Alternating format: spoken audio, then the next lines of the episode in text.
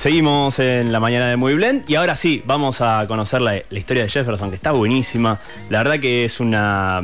Estas cosas que son inspiradoras. Estas charlas que tenemos eh, buscan también inspirar un poco y, creo que la historia que, que vamos a conocer ahora además del emprendimiento económico, todo, eh, tiene esta, esta vuelta de tuerca de decir qué, qué ganas de avanzar y de hacer cosas y también de eh, hacer algo copado a partir de algo tan importante en lo cultural como es la comida.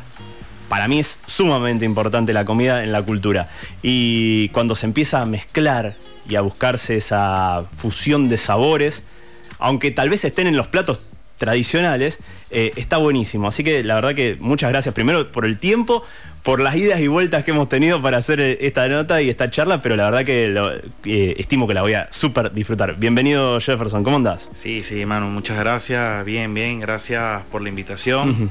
eh, agradecido también por, por el gran impacto y el apoyo que hemos tenido por parte del pueblo rosarino en, en este emprendimiento eh, en estas ganas de aportar un, un, granito de arena para, para este país que uh -huh. a muchos extranjeros y en especial a los venezolanos nos ha dado una cobijo muy grande. Uh -huh. Sí, la verdad que es un... Eh, es un lindo. Un, una linda forma de describir la Argentina. Que muchas veces hay cosas que son feas, y no hay que negarlas sí, tampoco, sí. pero hay cosas que son muy lindas y esto de, de, tener una hermandad latinoamericana en la mayoría de los casos. Después tenemos siempre, como en todos lados, excepciones. Eh, pero que abre las puertas y, y, nos transforma en cierta medida, de a poquito, con mucho esfuerzo, en distintas metrópoli. Capital Federal ya es una metrópoli gigante. Nosotros estamos en ese proceso de crecimiento. Implica también esta fusión de, de culturas y de identidades y de comidas también. Correcto, correcto. es, es una manera de de compartir y el saber quizás la cultura y el día a día de, de, de cada, uh -huh. de cada persona o de cada nacionalidad. Uh -huh. Che, contame cómo fue que llegaste a Argentina, si ya tenías como objetivo venir a Rosario, porque vamos a empezar a descubrir todas las cosas que fue pasando Jefferson cuando yo... Es, perdón, yo digo Jefferson porque es muy nuestro, pero es Jefferson. No, no se puede. Eh, Jefferson. Jefferson. Sí. Así que voy a tratar de hacer el, el esfuerzo de, de, decirlo como corresponde. Eh, y en estas circunstancias de, de, llegar, también hay muchas cosas que pasaron en el camino, algunas más complicadas, otras muy gratificantes, ¿no? Sí, sí. Eh, pero el por qué venir a Argentina, una parte nos la imaginamos, la otra parte eh, es decir, ¿por qué el destino? ¿Por qué elegir cuando también, digamos, hay Latinoamérica es basta y, y, apuntar a otras partes del planeta también. Pero ¿por qué esa cuestión de decir, bueno, acá la verdad que voy a poder eh, manifestarme o crecer eh, profesionalmente, económicamente, etcétera, etcétera, etcétera? ¿Qué fue lo que te impulsó a venir a, a este país? Sí, bueno, eh, en su momento, en el 2017, tenía un hermanastro, tengo un hermanastro que ya se había venido para acá, para Argentina, uh -huh. profesional, y bueno, siempre me hablaba de que eh, nosotros teníamos un, una amplia oportunidad laboralmente en este país, ya que, bueno, eh, estábamos capacitados para, para, cualquier puesto o uh -huh. asumir cualquier responsabilidad en cualquier empresa. Y bueno, me motivó a esto, más allá de que estaba, eh, yo estaba establemente en Venezuela económicamente bien, uh -huh. pero bueno, todo fue surgiendo de, de la manera de cómo se fueron presentando la, las cosas últimamente, la escasez de comida, eh, aparte tenía un nene de 5 años que uno debe pensar siempre en el futuro, no solamente uh -huh. en el presente. Y bueno, nada, decidí embarcar un 17 de agosto de 2017 uh -huh. en, uno, en, uno, de los últimos vuelos de Conviasa, una aerolínea nacional. Uh -huh. Y nada, pues llegamos a la ciudad de la furia.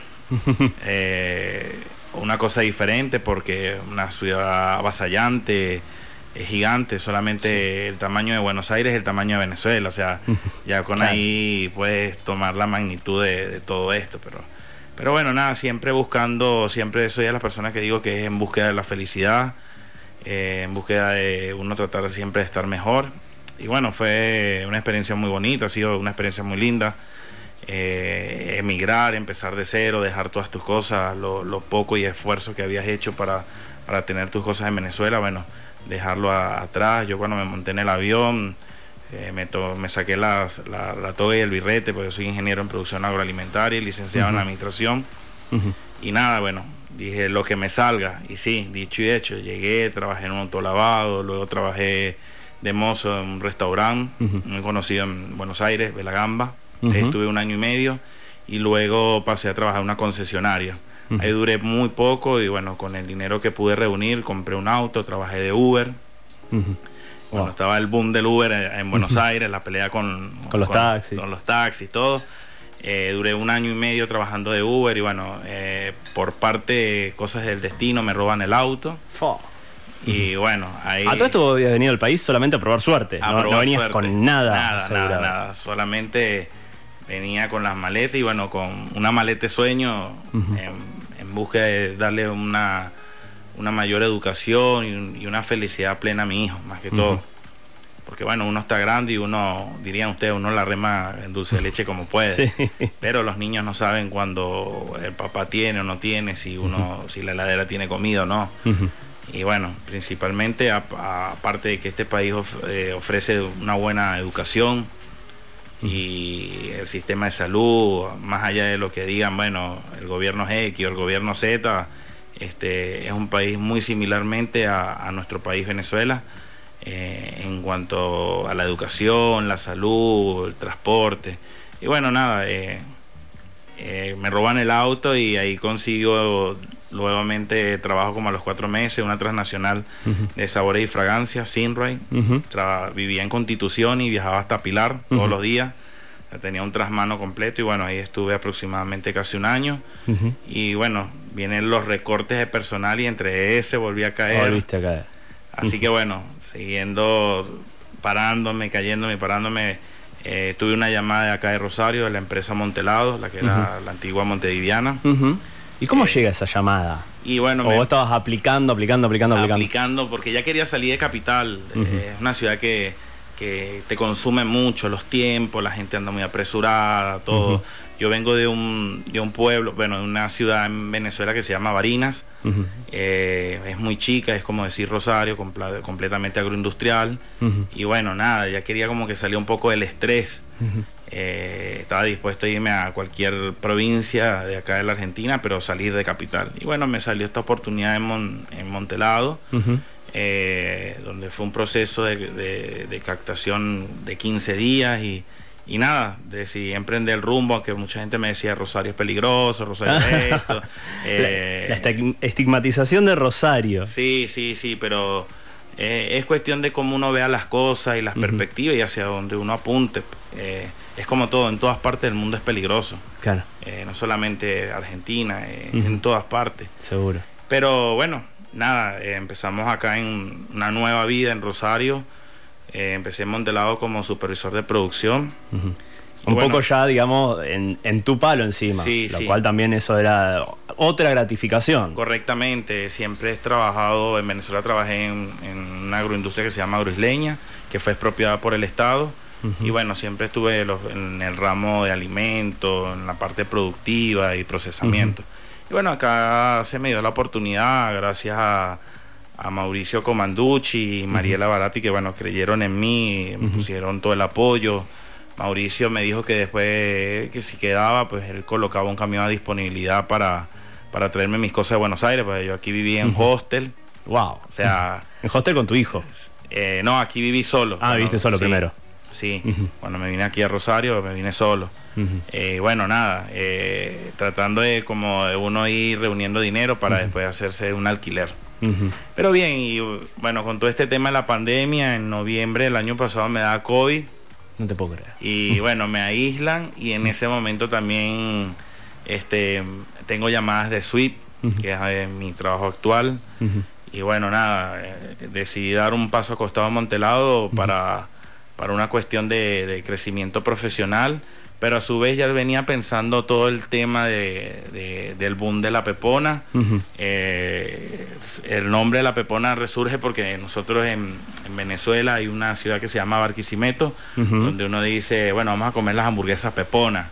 Y como viajaba mucho por allá, pues se me quedó pepona, pepona, y yo dije, bueno, vamos a colocar un nombre que llame la atención, fuera de los paradigmas y todo esto. Y bueno, nada, cuando se me da el trabajo en Swiss, a su vez ya tenía un dinero reunido y junto con mi novia Juliana, que ella es, ella es entrerriana de, de Nogoyá, la conocí ahí en Montelado también, como ella trabaja en el departamento de calidad. Le fui como que comiendo un poco la, el, el coco con, con, con, estas ideas y sacando las cuentas de todo y, y, trabajando uno la parte productiva, se vuelve uno muy eficaz en los tiempos, en los, Claro. en los procesos y todo. Y bueno, nada, decidimos hacer una inversión de una maquinaria, eh, una, una máquina de empanadas que te saca 1500 empanadas por hora, Wow. semiautomática con el manejo de un operario. Y bueno, empezamos a indagar de cómo podíamos hacer las formulaciones de los sabores. Tenemos ahorita actualmente 14 sabores de empanada. Y a su vez, bueno, eh, para no dejar atrás eh, mis orígenes, eh, algo muy común como la picada de ustedes, en las fiestas o en las reuniones en Venezuela se hacen los pequeños y los pastelitos. Y bueno, nada, decidimos también meter esto al menú y de verdad que ha tenido un gran impacto Y eso sí, a mano. a mano, Eso, artesanal. eso artesanal, artesanal, artesanal. Completamente, tiene, tiene un buen trabajo para la masa, pero, pero bueno, se hace con mucho, con mucho esfuerzo y mucho cariño para que las personas deleiten este plato muy típico en Venezuela y muy común en, en- en las reuniones. Está buenísimo, está buenísimo. Y ahora, ¿cómo surge esta cuestión de decir, vamos a arriesgar? La empanada hubiese sido eh, tal vez un estándar, digamos. Proveedores de, de empanadas hay encima en la zona hay varios. Sí, Es decir, bueno, vamos a, a no perder las raíces también y decir, vamos a combinar, a ver qué pasa, porque ahí es doblar la producción también, de decir, bueno, por un lado sí hago las empanadas, todo muy lindo, pero después también tengo que estar atento a que no, no quedarme sin los pequeños, de realizarlos, etcétera, etcétera, o los pastelitos, y decir, bueno, eh, era un desafío más grande, porque el otro era seguro, era Sí, seguro, sí, más sí. allá de que obviamente le ibas a, a dar un poco más de valor, conociendo un poco todo, digamos, tu- teniendo tu trayectoria en, en la industria alimenticia, pero decir, y bueno, y me la juego con esto que tal vez eh, sea un llamador diferente, que creo que lo habrá terminado siendo, Sí. eh, de esto de poder ofrecer estos, estos pequeños y estos pastelitos que, digamos, para el que lo probó alguna vez, cuando encuentra uno que está copado, va y lo, lo consume. Entonces también creo que ha sido un desafío buscarle esa vuelta y esa negociación, porque encima lo estás negociando no solamente vos mismo, sino lo estás negociando con tu pareja. Correcto. Igual también puede llegar a ser una vuelta de tuerca. ¿Quién fue de la idea? ¿Tuya o de ella? Eh, de por sí, mi idea siempre fue, siempre he dicho de los que es algo que nosotros tenemos, o por lo menos yo en particular, es el que trabaja con comida y con agua no pierde. y bueno, eh, la idea totalmente de las empanadas era mía, pero ella bueno, me dijo, pero ¿por qué no metemos un plato típico de allá de Venezuela? Bueno, pueden ser las arepas, las empanadas, que es muy, muy típico allá también. Pero tienen más trabajo, aparte que bueno, eh, yo sigo trabajando a la par en Swiss, eh, requiere un local mucho más grande, con otro equipamiento mucho más grande para poder tener para la demanda. Y bueno, yo dije, no, vamos a comenzar primero por lo seguro, porque aquí eh, el argentino es muy cotidiano, es la pizza o la empanada. Y bueno, le metemos el plus de los pequeños y los pastelitos, que es algo muy similar. Ojo, cabe destacar que los pequeños, los pastelitos no son dulces como No, los que no. se comen acá, son salados. eh, con cinco sabores diferentes y bueno es como decir un sorrentino pero relleno con, con pollo carne mechada carne picada papa con queso y jamón y queso esos son los sabores de los pastelitos ¿Y cómo son los pastelitos? Fritos. son fritos, fritos. Una locura, una locura, señores. Una locura. Sí, sí, es verdad que eh, son muy buenos, muy buenos y aparte los acompañamos con un aderezo que es muy típico venezolano, la salsa de ajo. Uf. Es, Sí, sí. Es muy buena y ahorita estamos tratando de sacar lo que es la guasacaca, que es una salsa guacamole. Ah, muy bueno. Me Sí. encanta. Me encanta también porque eh, acá en el último tiempo se ha, ha explotado el gusto del, del aguacate o del. Sí. de- ay, no me sale el nombre que le decimos nosotros. La palta. La palta, ahí está. Eh, entonces también, digamos, es. Para el que le gusta todo eso, es fantástico. Esa mezcla debe ser alucinante. Sí, es muy, es, es muy de mucha costumbre nosotros utilizar salsa. eh, allá cuando se come hamburguesa o se come los panchos, que para nosotros son los perros calientes, eh, hay salsa de maíz, que es choclo, hay barbecue, salsa tocineta, que es la misma panceta, salsa rosada, mayonesa, ketchup, salsa de ajo. Claro. Y bueno, tenemos mucha variedad en, en la gastronomía, pues somos, somos del Caribe. sí, está buenísimo. Che, y una de las cosas que vos lo dijiste muy al pasar, pero lo voy a traer otra vez, que dijiste, bueno, nosotros tenemos el local, pero seguimos laburando en las empresas que, digamos, en, la 24/7, en las empresas que nos, nos contrataron. Correcto. ¿Cómo se hace para combinar eso? y no perder el eje en ninguno de los dos lados, porque por un lado tenés algo que está creciendo, que me imagino que te debe reentusiasmar, y por el otro lado también tenés un, lugar que te exige completamente, que demanda tiempo, que demanda responsabilidad, y que por otro lado también, o sea, la tercera variable es el cuerpo que te dice, bueno, necesito para un rato. ¿Cómo, ¿Cómo se maneja toda esa montaña rusa? Antes lo hablábamos con Esteban, también en otro aspecto, pero también es lo mismo, acá de emociones de energía y de entusiasmo a la vez. Sí, no, mira que es cuestión de organización eh, y cuestión de ganas, pues es algo que uno está creciendo, uno está buscando tratar de ser independiente y no depender de, una empresa como tal, pues. Eh, pero bueno, es cuestión de aprovechar la juventud también, que eso nos, juega a favor. Eh, y el entusiasmo, pues, por lo general lo que hacemos los fines de semana, cuando no trabajamos ambos, hacemos lo que es la mercadería. Y bueno, siempre lo que tenemos es, es mercadería semanal. no, congelamos ni lo que hacemos es frizar. Claro. Eh, las formulaciones de la masa eh, tienen cierto, eh, lo que es sabores de, de grasa, que eso ayuda mucho a mantener el, el, producto por más tiempo, le da más vida útil. Y bueno, y todo es compartir, hacer las compras. Bueno, hemos conseguido personas que nos hacen llegar en el, porque nosotros tenemos dos locales. Este acá, Alvear 128 bis, donde lo que hacemos es el, horneado y fritar los pequeños y las empanadas. Y tenemos otro local donde hacemos el proceso productivo. Ajá. Ves que ahí tenemos toda la máquina y bueno, hemos conseguido proveedores que nos llevan las cosas. Eh, y bueno, tenemos alta demanda, compramos, estamos con el tema de, bueno, hay que suben las cosas, bajan las cosas. Bueno, de, bajar no creo, pero bueno, uno trata de mantener un, coste de producción de manera de que todas las personas tengan fácil acceso al, producto que ofrecemos. Pues sabemos que la situación del país no es nada fácil, pero, pero bueno, hacemos lo, mayor posible para que la gente deguste nuestros productos. Está buenísimo. Che, y hablando de los productos, eh, recién contábamos un poco de todo.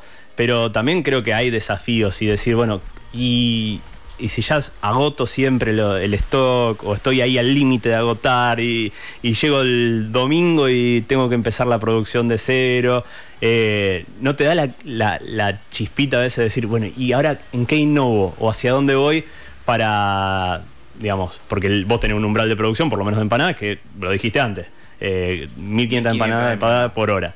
Es decir, bueno, ya las hice las 1500, la cantidad de horas que las pude producir, más no puedo. Eh, decir, ¿qué otra cosa puedo llegar a inventar, entre comillas, obviamente, para seguir innovando y seguir dándole eh, una vuelta de tuerca a la pepona. O por ahora no, por ahora es buscar la consolidación y, y tranqui a este paso que viene bien. Sí, bueno, mira, el pensado es, eh, estamos ahorita patentando la marca y estamos con el tema de las franquicias propias. Por los momentos queremos ser franquicias propias, no queremos ser eh, personas franquiciadas. Lo que queremos es consolidar el nombre, que el producto guste, que se adapte al mercado, porque es cuestión de que uno, uno se tiene que adaptar al, al mercado que hay hoy en día y bueno, la idea es, eh, lamentando el caso, pues el, local no se, por espacio físico no se nos presta para otras cosas, pero sí, eh, tengo pensado lo que es el salchipapa, Ajá. Eh, lo que es la rueda camión, que es una, una hamburguesa súper grande con un diámetro casi de 50 centímetros. Ahí pueden comer seis personas tranquilamente. Wow. Y el pepito cubano. ¿Y eso qué? Eso es como un pan de pebete de 50 centímetros de largo y es relleno con carne, pollo y carne de cerdo. No, una qué locura. Qué locura, qué locura. Me lo imagino agregándole mucho aderezo picantes. no sé por qué. Sí, sí. No sé por qué. Muy bueno.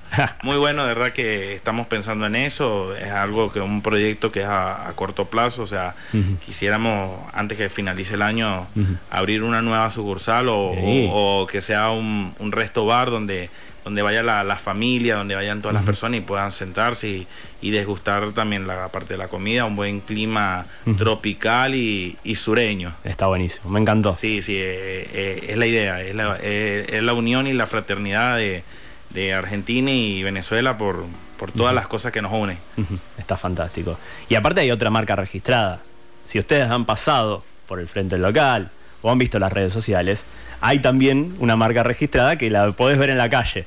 ¿No es así? Sí, es, sí. Digamos, para el argentino, ver el Fiat 600, fitito, o los chiquititos, todo eso, siempre te genera cierta mm, melancolía, cierto y atrás un ploteo espectacular de la Pepona también. O sea que si encuentran eso, quieren decir que están más o menos ahí rondando la zona y, y- y pueden encontrarse con alguna sorpresa, ¿no? Sí, sí, sí, de verdad que bueno, soy amante de los autos clásicos. En Venezuela tenía escarabajos de los viejos.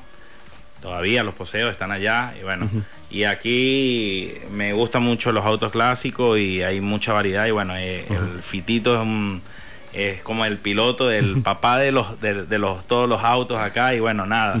Te puedes imaginar, yo mido 1,83 y me meto en. e- la, la gente me pregunta, ¿y cómo haces para, para meterte en, e- en esa cajita de fósforo? Y yo, bueno. Eh, el auto es chiquito, que cargamos mercadería, viajamos a Nogoyá, viajamos a Santa Fe. Wow. Eh, lento pero seguro, siempre llegamos al destino. De verdad que el auto se ha comportado, la gente le llama mucho la atención.